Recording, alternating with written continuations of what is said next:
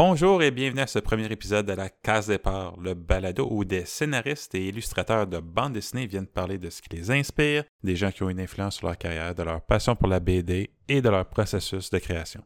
Je m'appelle Jean-Marc Pacelli, je suis moi-même scénariste, j'ai collaboré à Délire, à Curium, j'ai aussi fait quelques albums comme Ta BD en neuf étapes et La vie ado avec l'illustrateur Victor Brideau. Depuis une dizaine d'années, je travaille surtout à la télévision, mais rien de tout ça aurait été possible si en 2002, Michel Viau m'avait pas donné ma première chance professionnelle dans Safari. Donc je me suis dit, qui de mieux comme premier invité que la personne qui fait partie de ma propre case départ? Donc pour les prochaines minutes, Michel va nous parler de la façon qu'il est devenu historien de la BD par accident et comment ça l'a mené jusqu'au poste de rédacteur en chef de Safari. Il va aussi nous dire comment sa série Magaffin et Alan Smithy est d'une illustration qu'il a vue sur Facebook et il va nous parler des leçons scénaristiques qu'il a tirées en lisant les œuvres de Goscinny, de Michel Craig et de Pierre Christin. On parle de tout ça et de bien plus encore dans ce premier épisode de la case départ en compagnie de Michel Viau et ça commence maintenant. Ben, premièrement, merci beaucoup d'avoir accepté euh, mon invitation. Euh, plaisir. En fait, j'avais hâte de t'inviter à l'émission parce que, en, suivant un peu euh, qu'est-ce que tu publies sur les médias sociaux et aussi parce que je te connais un peu, j'ai l'impression que tu lis tout ce qui se fait en, bande dessinée. Est-ce que, en fait, est-ce que c'est vrai ou est-ce que tu as des préférences? Ah, c'est sûr que j'ai des préférences. Euh, bon, je lis beaucoup de choses, hein. j'en lis de tous les genres, mais euh, comme tu peux voir sur Internet où je publie, euh, je mets une couverture par jour, je poste une couverture par jour sur Facebook, c'est souvent de vieilles choses. Hein. c'est sûr que je lis aussi des nouveautés, mais avec tout ce qui sort à chaque année, je peux pas tout lire. J'essaie d'en lire beaucoup. Je m'informe de différents genres. J'aime les. Comme j'ai déjà dit, il y a du bon dans tous les styles, dans tous les genres. Euh, alors, je peux pas dire euh, que, que le manga, c'est tout mauvais. Non, c'est pas vrai. Il y en a des bons. Les romans il y en a des bons aussi. Mais c'est sûr que moi, j'ai grandi en lisant du franco-belge classique, ce qui paraissait une pilote dans Tintin, dans Spirou. Alors, c'est sûr que euh, mes goûts se sont formés en lisant ce genre de bande dessinée-là. Et on s'est rencontrés, si, euh, si, je peux dire, quand je fais de mon entrée à Safari, quand tu étais rédacteur en chef. Euh, mm-hmm. Mais moi, j'étais un peu ignorant de, de, tes connaissances justement en bande dessinée et c'est en lisant euh, Mensuel que j'ai découvert à quel point tu étais calé là-dedans. c'est quoi qui t'a attiré vers ce médium-là? Ben, moi, écoute, j'en ai toujours lu de la bande dessinée, hein, toujours. avant même de savoir lire, j'en avais. C'est, c'est comme une forme artistique naturelle. J'aime ça, là, j'ai toujours aimé ça. Puis J'en faisais quand j'étais plus jeune. J'ai étudié en art plastique parce que je voulais apprendre le dessin, mais c'est sûr qu'en art plastique, on touchait pas à la bande dessinée. Ensuite, je suis allé en, études je suis allé en études littéraires parce que je me disais, bon, ben, d'abord, je vais regarder le scénario. On touchait pas plus le scénario là-dedans. Euh, j'étais vraiment pas dans, les bonnes, euh, bonnes branches. Là. À l'époque, il n'existait pas le, cours qui, se donne à Gatineau. Donc, j'ai arrêté, là, finalement, j'ai arrêté d'en faire. Euh, j'en ai fait jusqu'à, quand même, jusqu'à dans la vingtaine. J'avais, à un moment donné, envoyé un projet en Europe. J'attendais la réponse. Puis en attendant cette réponse-là, je m'étais aperçu que dans le, BDM, le livre des cotes qui sort à tous les deux ans, qui répertorie tout ce qui paraît, bon, à un moment donné, c'était écrit qu'il répertoriait tout ce qui paraissait en langue française. J'avais un peu d'albums québécois. je me suis dit, ah, tiens, regardez s'ils sont répertoriés dedans. Puis là, j'ai vu que non, il en manquait plusieurs. Fait que je me suis dit, tiens, je vais leur faire une liste de qu'est-ce qui est sorti au Québec peut-être comme ça, je pourrais devenir collaborateur avec eux, puis je mhm. pourrais avoir une copie gratuite euh, du livre. Hein. C'est cher. Il coûtait cher. Fait que c'était dans un, but purement mercantile. Fait que j'ai commencé à faire la liste, puis là, ça grossissait, ça grossissait, ça grossissait. Je lisais des ouvrages sur la bande dessinée, des articles qui paraissaient dans les journaux. Puis j'allais souvent chez Fichtre, la librairie à Montréal, spécialisée en bande dessinée, que Yves Millet tenait. Puis j'achetais tout ce qui sortait de bande dessinée québécoise. À un moment donné, il me demande, J'étais comme son plus gros consommateur de BD québécoise. Mm-hmm. Qu'est-ce que tu fais avec ça? Tu achètes absolument tout.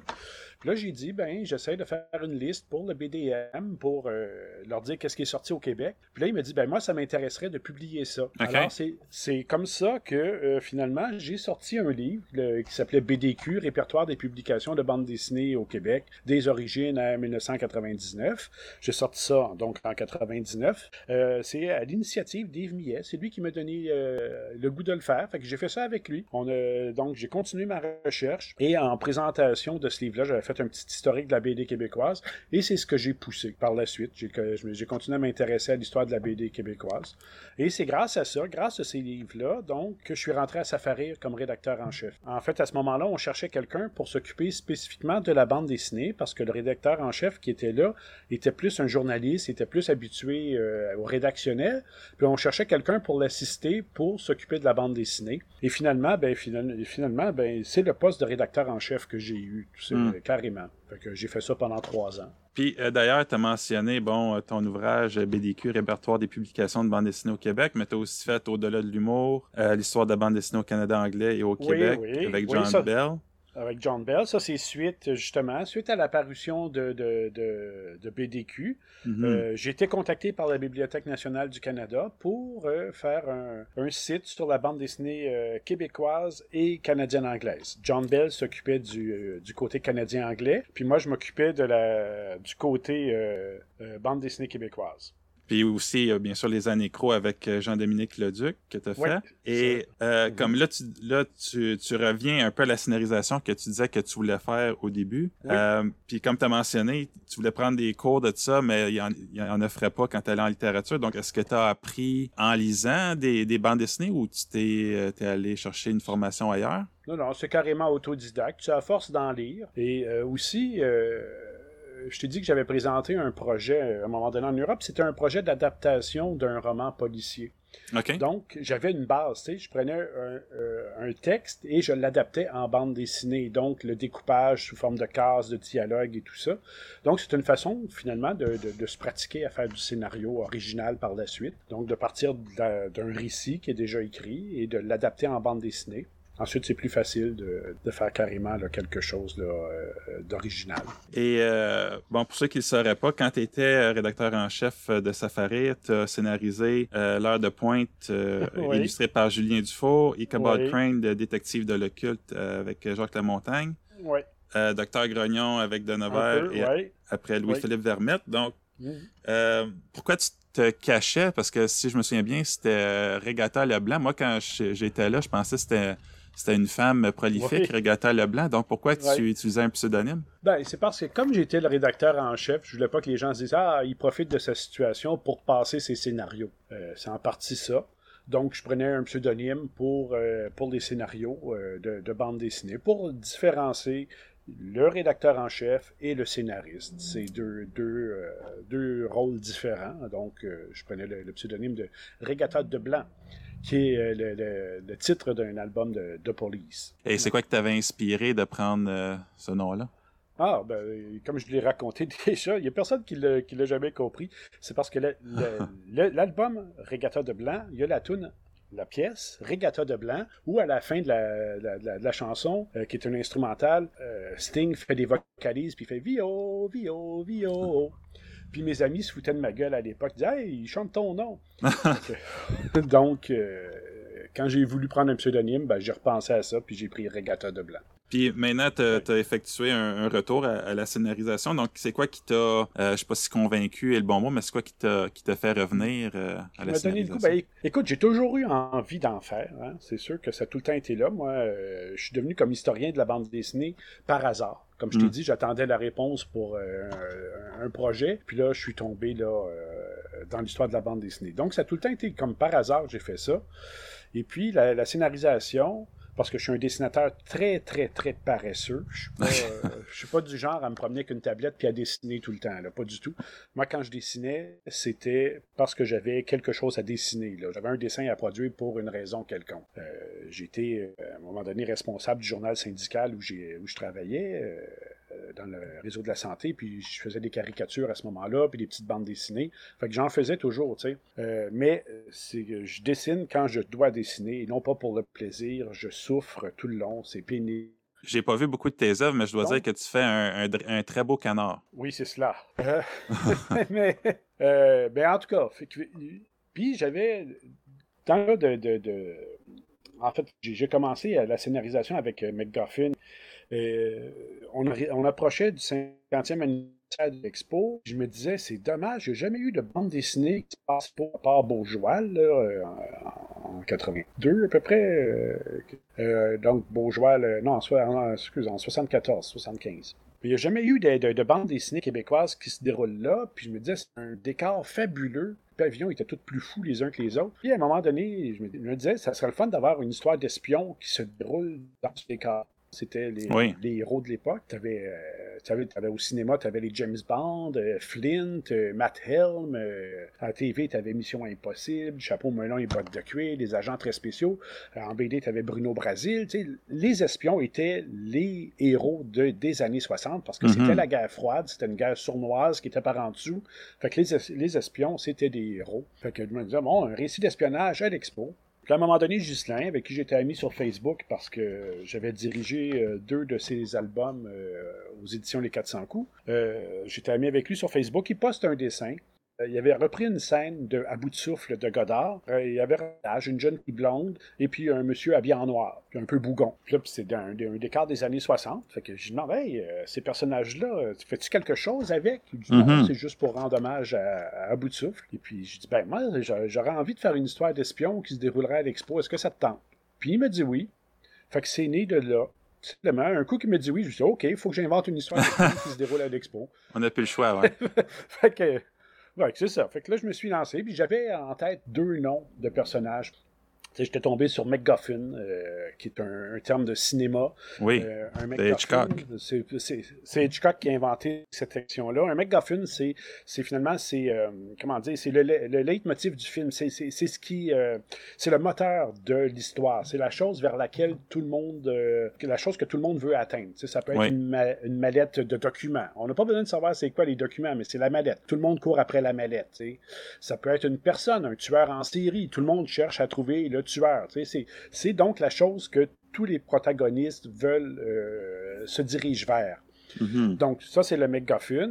Alan Smithy, c'est tout simplement le, le- le pseudonyme que prennent les cinéastes, les réalisateurs qui veulent pas signer leur film. Parce qu'aux États-Unis, euh, il y a, des, il y a des- des syndicats euh, pour toutes les, les- les professions du cinéma, et chaque film doit être signé, absolument. Il doit avoir un nom de réalisateur. Et ça arrive parfois que le réalisateur veut pas mettre son nom parce que euh, trouve que le film est trop mauvais, euh, il, trouve que les acteurs sont pourris ou que le, le producteur a tout saboté son film en rajoutant des choses. En tout cas, pour diverses raisons, il veut pas signer son film. Alors, il prend le pseudonyme de Alan Smithy. Fait qu'Alan Smithy, c'est probablement le réalisateur le plus prolifique du cinéma américain. Là. Ouais, il fait tout des navets, par exemple. C'est ça, c'est tout des nez, mais euh, c'est ça, c'est, il y a des films avec des graphies différentes. Des fois, Smithy avec un Y, avec deux E, bon, en tout cas. Je veux dire, ah, ça fait un beau duo de, de, de, de détectives, sauf qu'il y en a un qui n'a pas de prénom, c'est McGuffin. Mhm. Alors j'ai pensé, tiens, puisque mes deux personnages d'espion, c'est un gars puis une fille, bon, ben Alan Smithy va être le gars, puis l'autre, non, ben ça va être la fille, hein, ça tombe bien, il n'y a pas de prénom, on ne peut pas identifier le sexe.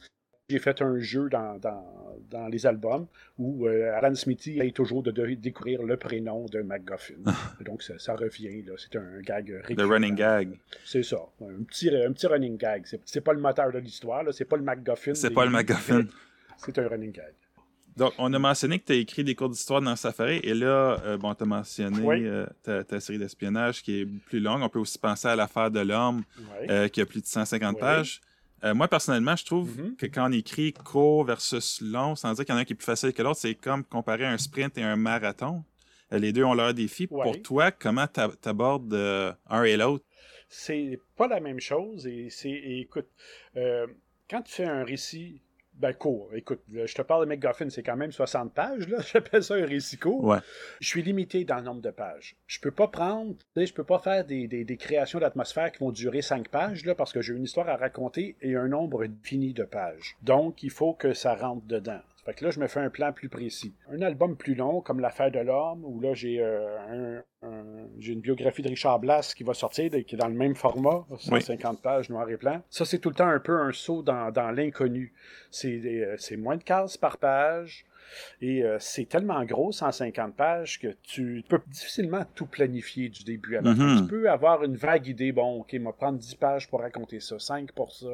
Mais euh, ensuite, il faut, faut, faut que tu joues là, là- là-dedans. Là, euh, c'est- c'est c'est autre chose. C'est plus difficile, je te dirais. Euh, c'est plus difficile et plus facile Ça dépend.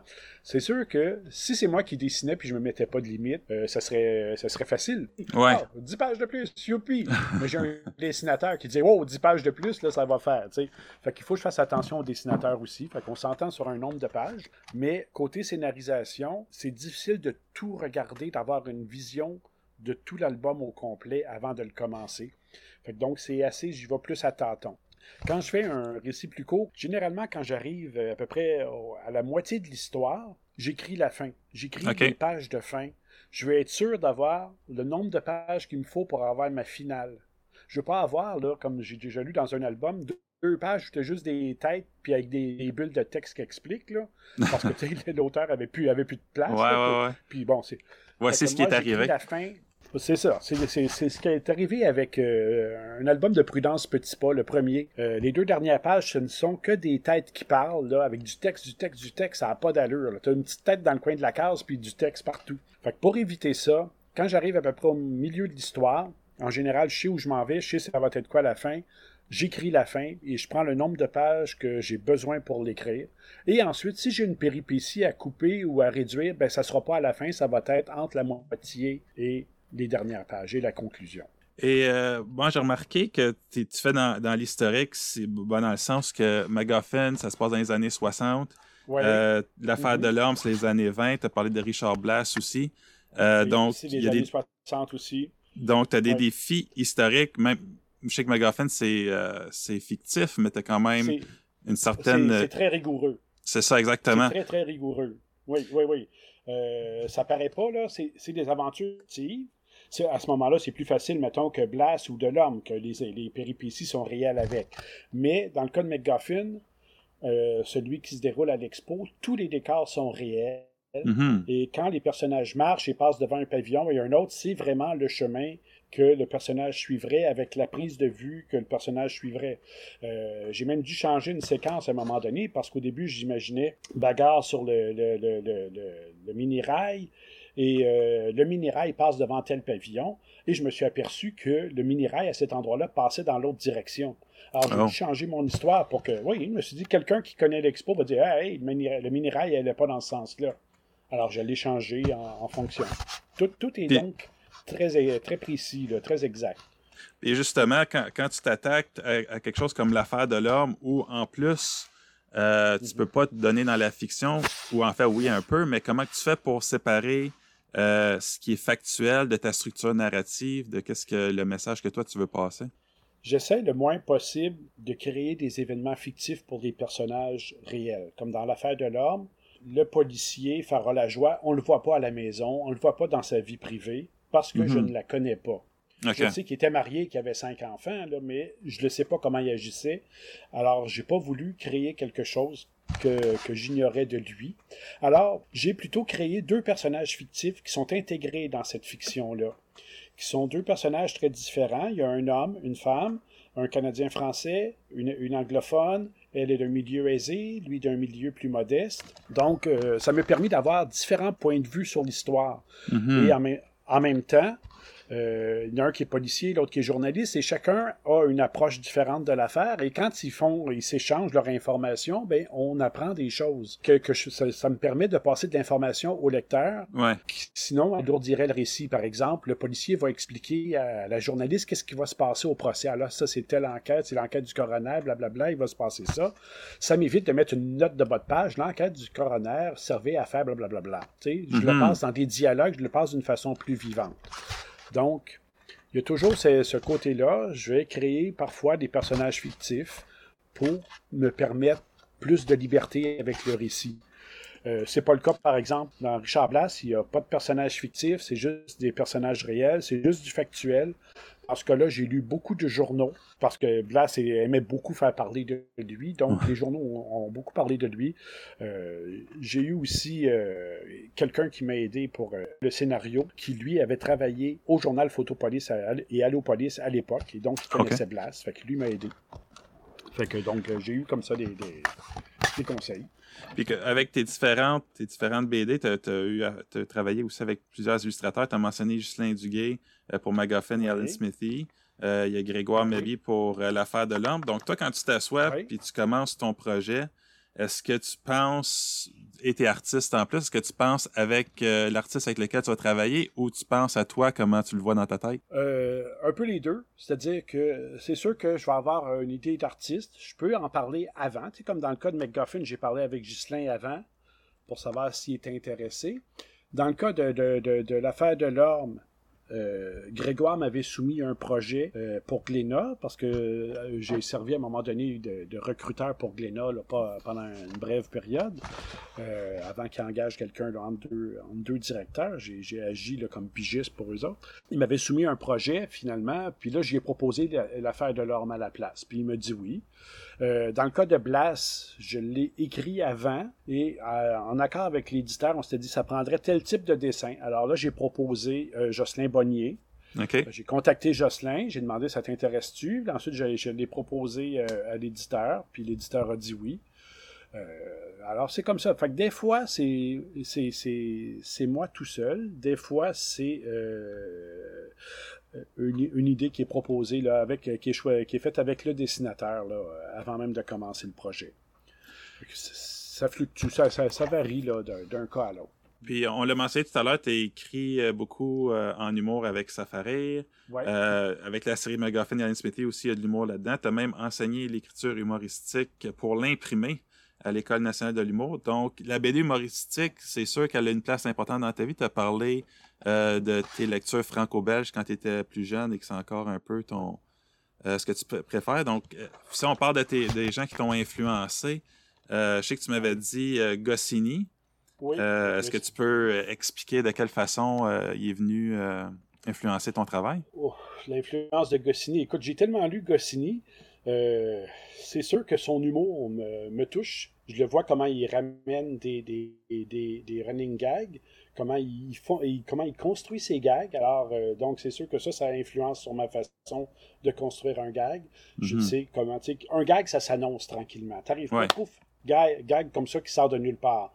Il faut que, que le gag s'annonce et que, oups, subitement, là, ils viennent surprendre le lecteur. Mais il faut qu'il y ait une source quelque part dans l'histoire avant, dans les quelques cases avant, pour finalement euh, avoir un meilleur effet que juste avoir un effet de surprise. Donc, euh, c'est sûr que Goscinny m'influence pour euh, les running gags, les jeux de mots, donc ce, type-là. Sinon, il y a aussi Charlier qui m'a beaucoup influencé. Charlier qui il faisait du feuilleton. Hein. C'était des péripéties par-dessus péripéties, ça n'arrête pas. Alors ça, d'une certaine façon, ça m'influence dans le sens que euh, je dois, quand je fais McGuffin et Alan Smithy, surtout parce que c'est une création originale, je mets le plus de péripéties possible. J'en rajoute, j'en rajoute, j'en rajoute. Il faut que ça bouge tout le temps. Jamais mm. je vais faire que les personnages vont se rendre à quelque part puis qu'il se passe rien. Il faut qu'il se passe quelque chose entre le moment où ils partent puis qu'ils arrivent. Il va, il va arriver une péripétie quelconque. C'est sûr qu'il faut qu'il y ait de l'action, il faut qu'il y ait de quoi. Euh, donc, euh, j'ai une influence de ces deux-là, qui sont des, grands scénaristes. Il y a Greg aussi. Greg, avec ses, dialogues qui étaient très punchés, euh, qui est une bonne, une bonne influence pour moi avec. Oui, euh, pour ceux qui ne le replaceraient pas, c'est Achille Talon que moi. Moi, je le connais surtout pour Achille Talon. Il a aussi fait un Lucky Luke, je crois. Ah oui, oui. il a fait une courte histoire de Lucky Luke à l'époque. c'est quand Goscinny est décédé, Dargo aurait voulu que Greg reprenne le scénario de, de, Lucky Luke, mais Maurice ne voulait pas. Euh, Maurice en avait eu souper là, avec Goscinny, qui était quand même assez directif. Puis Il n'a mhm. pas voulu avoir de Greg, qui était un grand scénariste. Parce que Greg, on le connaît pour acheter le talon, pour l'humour, mais il a fait aussi énormément euh, de bandes dessinées d'aventure. Il y a plusieurs séries. Le journal Tintin, où il était rédacteur en chef, il l'a rempli de personnages de différents genres. Il y a la série Comanche, qui est un western, Bernard Prince, qui est de l'aventure, Bruno Brasil, qui est de l'espionnage, Luc Orient, qui est de la science-fiction, euh, Les Panthères, qui étaient des histoires policières avec des jeunes filles. Euh, il, a créé une dizaine de séries qui sont devenues des classiques euh, dans le journal Tintin. c'était un grand scénariste extrêmement prolifique parce qu'il faisait toutes ces séries-là à peu près simultanément.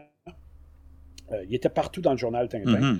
Alors, euh, c'est, comme je dis, c'est un grand scénariste qui avait des dialogues, qui avait le sens du punch, autant dans le dialogue que dans l'action. Fait que lui aussi, c'est une bonne source d'influence pour moi.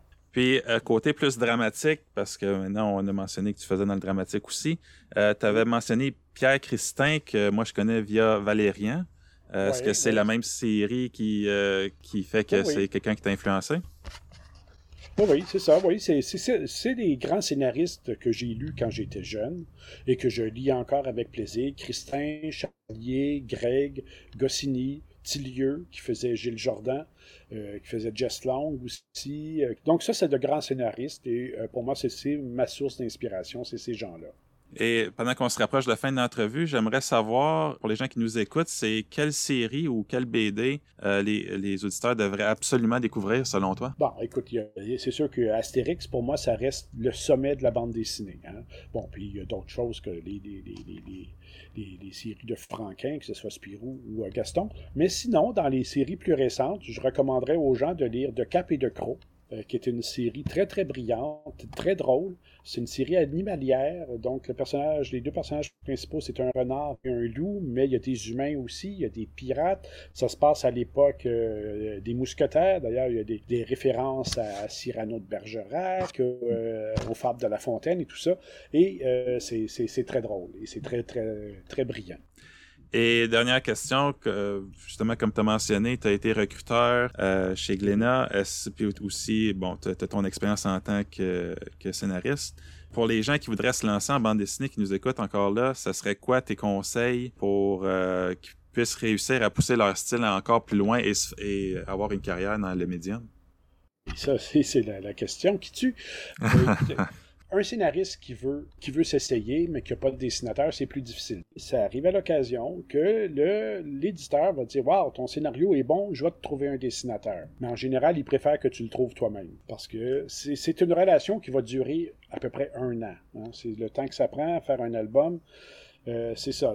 Le dessin prend un an à peu près. L'écriture du scénario prend à peu près un an surtout dans le cas comme moi qui fait de l'historique, avant même de commencer à écrire la première ligne de scénario, ça fait un an que je vais lire sur tel sujet. Mm-hmm. Hein. Que ce soit l'expo, j'ai lu plein d'ouvrages. Dans le deuxième tome de McGuffin, ça a été euh, la visite du général de Gaulle. Fait que j'ai lu des, ouvrages sur le général de Gaulle, sur la guerre d'Algérie, parce qu'on y fait référence, euh, sur euh, donc le voyage du général de Gaulle au Québec, des articles de journaux, j'ai écouté des documentaires, des films de fiction même qui se déroulent à cette époque-là. Donc, il y a tout un travail en amont de ça. Fait que donc, il vaut mieux bien s'entendre avec le dessinateur. Il vaut mieux avoir donc euh, son dessinateur quand on va rencontrer un éditeur. Pour, pour rencontrer un dessinateur, quand on est scénariste, c'est pas toujours facile. Il y a souvent les dessinateurs veulent écrire leurs propres histoires. Donc, c'est de trouver une personne. Donc, je te dirais, euh, à ce moment-là, fréquenter les, salons du livre, des festivals BD, puis d'essayer de se lier avec euh, des dessinateurs et leur parler. Puis souvent, par des liens d'amitié, ben, ensuite, il va avoir une envie de collaborer ensemble et de faire, euh, de faire un album, un travail ensemble. Bien, merci beaucoup, Michel, d'avoir pris le temps de me parler aujourd'hui. Puis je te souhaite un bon succès avec Richard Blas. On peut l'attendre pour quand? Richard Blas devait sortir en avril à cause de la COVID et il est remis en, décembre, euh, en novembre. Le 2 novembre, euh, Blas devrait sortir et le troisième McGuffin va, sortir en Europe, lui, euh, à la fin novembre. Oui, parce que maintenant, il y a le 2.5 qui est, qui est disponible. on sort des mini-albums. Ça, c'est une affaire. deux albums qui ont été édités chez Perrault. Perrault a cessé ses activités. Mais le troisième tome était fini au complet. troisième album de 60 pages. Et puis, euh, on a eu une proposition d'un éditeur belge, les éditions du Tiroir, qui, sont intéressés à euh, publier le troisième tome et à rééditer euh, plus tard le 1 et le 2. Que donc, on va sortir le troisième tome de McGuffin en Europe en novembre, devrait arriver ici en janvier-février. Et puis ensuite, il y aura une réédition du 1 et du 2. Et là, on travaille sur le quatrième tome qui devrait sortir en, en novembre de 2021. Est-ce qu'on a le droit de savoir ça va être quoi le sujet du, du tome 4? Non. bon, ben parfait. on, va, on va être ben, patient. OK, bon, oui. Ça, il suffit de nous suivre sur Facebook, puis vous allez voir des extraits de temps en temps. Le, titre, le titre, est, dans le fond, est connu. Ça s'appelle le, le, quatrième s'appelle Le Testament du Tché. Ben, c'est le titre de travail. Ça se peut qu'il change d'ici euh, à, la, à la du livre, mais ça, c'est le titre de travail actuellement. C'est déjà tout pour ce premier épisode de la case départ. J'aimerais remercier Michel Viau d'avoir accepté de venir à ce micro. Si vous voulez en savoir plus sur lui, je vous invite à le suivre sur Facebook ou à vous abonner à la page de sa série Megaphone et Alan Smithy.